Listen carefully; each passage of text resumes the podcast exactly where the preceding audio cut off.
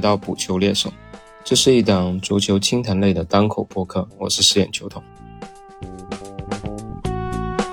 那么的浅谈卡塔尔世界杯小组分组这个系列，已经来到了最后的一个小组 H 组。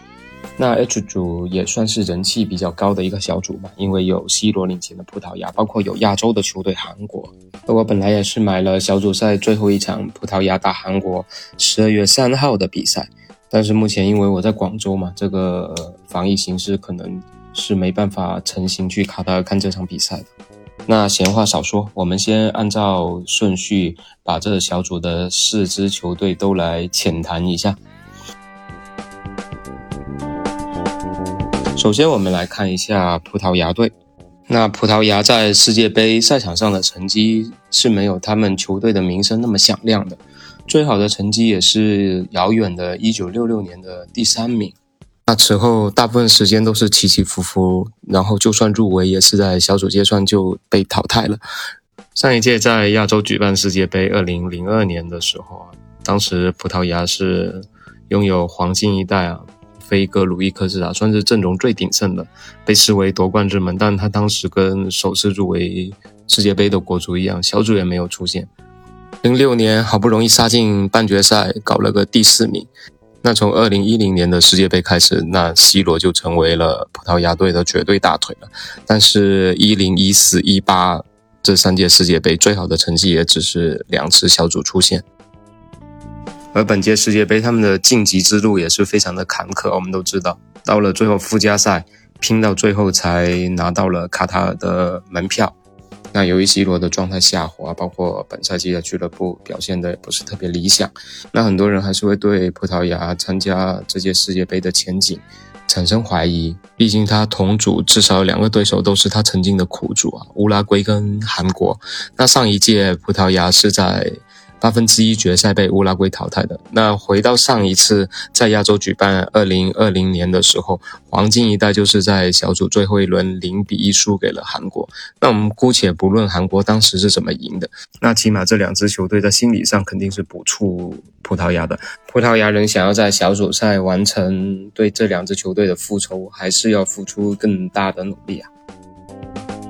而从目前葡萄牙公布的世界杯二十六人大名单来说，还是比较中规中矩的。而锋线自然是 C 罗领先了。我觉得虽然 C 罗在俱乐部的状态不好，但他回到国家队依然还是这种领袖级、现象级的大腿存在的，依然会成为葡萄牙的关键先生，在卡塔发挥他最后的一点余热。不过除了 C 罗之外啊，整个葡萄牙队的。三条线还是人员配置比较合理的，而且板凳深度也还不错。你看锋线还有菲利克斯、莱奥、A 席，然后中场有 B 席、B 费，然后包括内维斯，然后防线有老将佩佩哇，武生佩佩领衔，然后加上鲁本迪亚斯，加上坎塞洛，加上达洛特，整支球队的配置，它依然还是一个世界一流强队的水平的。那这种赛会制的比赛啊，像这种老将的经验啊，包括 C 罗的这种斗志跟意志力啊，还是能发挥出一定的作用的。那虽然葡萄牙在这个小组会打得比较艰难，但我觉得他还是能够出现的。毕竟我们还是希望他有机会走得更远，去跟阿根廷会师，去实现梅罗在世界杯上的对决。那接下来我们聊一下乌拉圭队啊。那乌拉圭最近因为公布这个世界杯二十六人大名单的一个创意短视频，在网上就先火了一把了。那作为历史上第一支夺得世界杯冠军的球队，那乌拉圭还是非常有这种足球底蕴的。只是他们在后面的七十多年里就从来没有染指过世界杯冠军了。最好的成绩也是在二零一零年的南非世界杯打进了四强，最后获得了第四名。上一届俄罗斯世界杯，他们是打进了八强，小组赛非常轻松的拿了小组第一，在十六强就正好淘汰了葡萄牙，而在八强的时候是零比二输给了后来的世界冠军法国队，遗憾止步八强。而这届卡塔尔世界杯，这支乌拉圭国家队的整体阵容老中青搭配比较合理，相信在这个不算太难的小组，他们还是依然能够轻松的小组出线的。我们来看一下他们的阵容搭配啊，你看锋线苏亚雷斯和卡瓦尼两个老将都是三十四岁，这个年纪在欧洲豪门俱乐部可能是不吃香的，但是在世界杯这种赛会制的舞台上面，他们俩绝对会让任何后卫防不胜防。那锋线是老将压阵，但他们的中场却是活力无限的，像巴尔韦德和本坦库啊，本赛季都是欧冠赛场的常客啊。特别是巴尔韦德，他这两个赛季在皇马迅速崛起，也算是能够独当一面的一名大将了。而且他远射能力非常强啊！本赛季在俱乐部已经打进了五个远射，是目前五大联赛打进远射最多的中场球员。而他这个远射能力对乌拉圭来说，无非是一个核武器了。很期待在世界杯的赛场上看到他惊天一射。那在后防线上面呢，乌拉圭又是一个老带新的组合。三十六岁的戈丁依然是主力中卫啊，老到未老啊。他将带着吉梅内斯和阿劳霍为乌拉圭镇守后防。那这样一支人员结构搭配比较合理的球队，我相信乌拉圭还是有机会在这一届世界杯上走得更远的。起码小组赛阶段击败加纳、击败韩国，应该问题不是很大。打葡萄牙的话，目前从双方的整个状态来看，肯定乌拉圭还是要稍微占优的嘛。不过这个小组后面面对的是巴西那个小组，想要继续往前走的难度还是特别大的，所以抢小组第一对于乌拉圭人来说非常重要。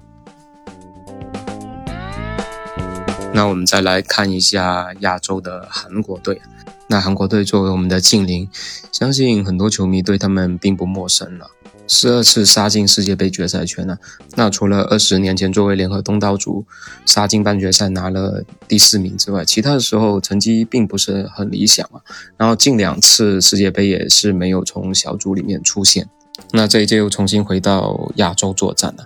我觉得韩国队肯定心里会有那种想要重温二十年前美梦的那种想法，虽然未必想要打进到四强。那种非常规操作能实现的，但小组出线更进一步，对于韩国人来说，应该还是有小目标的。并从分组形势来看，韩国队还是有搏一搏的这种实力的。特别是葡萄牙，目前整体看着又状态不是特别理想，而加纳又是公认的小组最弱的球队。那如果能拼一拼葡萄牙，再拿下加纳，韩国还是有机会能够实现小组出线的。当然，这一切还得看他们的绝对大腿孙兴民的伤病情况啊。因为作为一名现象级的球员，孙兴民的发挥与否绝对能影响到韩国队整支球队的一个成绩的。毕竟这一届的韩国队，他整体实力也不是特别的突出，拔尖的球员比较少啊，只有八名球员在欧洲效力，这比日本队是少很多的。另外值得一提的是，还有来自中超的球员，山东泰山的孙准浩，这是本届世界杯赛场上唯二的两个来自中超俱乐部的球员了。除了孙准浩之外，还有效力上海申花的喀麦隆外援巴索克。